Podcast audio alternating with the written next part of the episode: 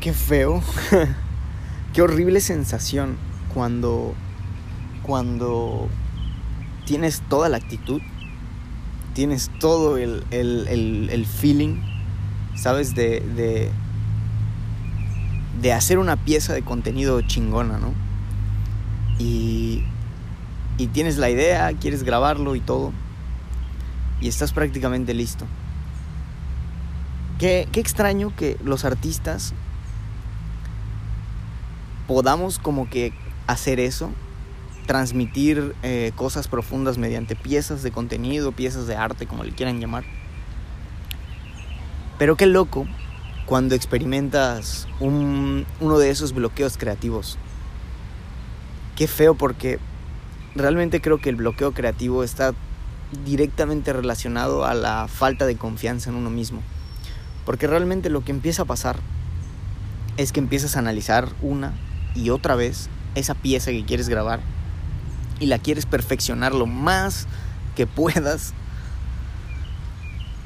para poder transmitirla según tú de manera correcta. Y ok, lo entiendo, entiendo que la forma puede ser eh, muy importante para transmitir ciertas cuestiones. Pero en este sentido sí pienso que es mucho más eh, importante el fondo que la forma. Llevo no sé cuánto tiempo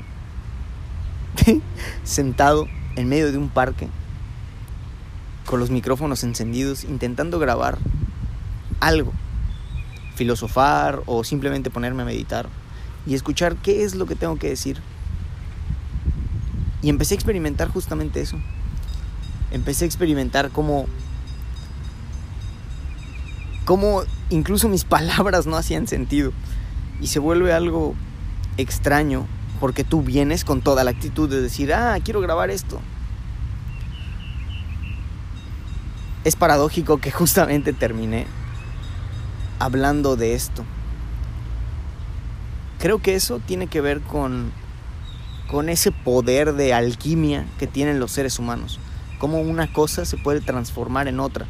Y no hablo de materia, hablo de cómo una idea y cómo justamente Em, una situación como experimentar un bloqueo creativo te puede llevar justamente al polo opuesto que es hablar justamente de eso. Y uno pensaría que justamente si yo no experimentara esos bloqueos creativos, pues no podría hablar de ellos. Creo que de cualquier cosa en el universo, tanto de lo que conocemos como bueno como de lo que conocemos como malo, de lo que conocemos como un eureka o de lo que conocemos como un bloqueo creativo, se pueden sacar cosas muy profundas de la felicidad, de la tristeza, de la izquierda o de la derecha, de arriba o de abajo. Creo que si las personas experimentamos esa, esa pendulez de la vida, que vamos de una tesis a una antítesis, creo que es justamente para poder observar cómo actuamos en esas situaciones, para, para poder hacer como una especie de ejercicio mental y poder salir de ahí. Es triste porque es un proceso que todas las personas podrían hacer si se pusieran la meta de, de practicar la autoobservación, de practicar la meditación, de practicar el escuchar antes de hablar, de practicar la humildad, entre muchos otros factores. Creo que hasta del, del silencio puedes sacar una, una cosa hermosa. Los poemas más bellos que yo he escrito los he hecho ahogado en llanto. Y no importa lo que estés experimentando, ya sea un, un proceso de eureka, un proceso de iluminación, un proceso de llanto, de tristeza, inclusive un proceso de muerte.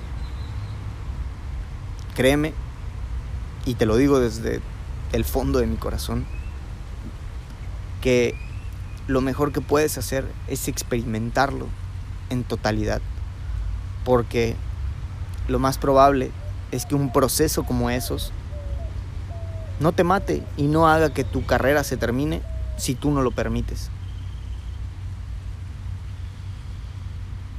Una vez que hayas indagado y escarbado en el por qué y en el para qué e inclusive en el cómo llegaste ahí, encontrarás oro puro, encontrarás patrones de ti mismo que te harán analizarte y, y aparte analizar el universo donde vives. Es curioso que no siempre nos detenemos a, a simplemente sentarnos y ver las hojas moverse y ver las nubes cambiar de forma. Pero creo que nos falta eso nuevamente. Espero que este próximo año 2022 se pongan de moda los parques, se pongan de moda las tocadas en vivo, se pongan de moda la música indie, la música eh, experimental, la música alternativa. Y no, y yo sé que ya están de moda, pero que se, que se vuelva un auge, que se vuelva un movimiento mucho más grande y que las personas quieran salir a la calle a tocar y quieran salir a la calle a bailar y quieran salir a la calle a, a conocer más gente porque creo que estamos muy necesitados de, de convivir con personas valiosas, de conocer personas valiosas. Creo que creo que mientras más pasamos nuestro tiempo en este lugar, más nos damos cuenta de que es muy, muy complicado acceder a un silencio. Porque todo el tiempo estamos rodeados por un ruido o por otro. Que quizá a tu consciente, al día de hoy, ya le da igual porque está acostumbrado a vivir ahí. Pero créeme que esos gritos le afectan al inconsciente. Y con afectan me refiero a que no permiten al inconsciente escuchar lo que el consciente realmente quiere o tiene que hacer en la vida. Pero para eso son justamente los bloqueos creativos. Son para que pares, te detengas, analices y escuches con cuidado qué es lo que estás haciendo, para que escuches cada palabra y cada sonido.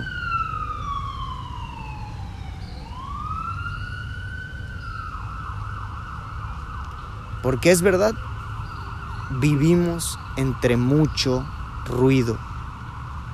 Y muchas veces ese ruido simplemente lo provocamos para que nos den paso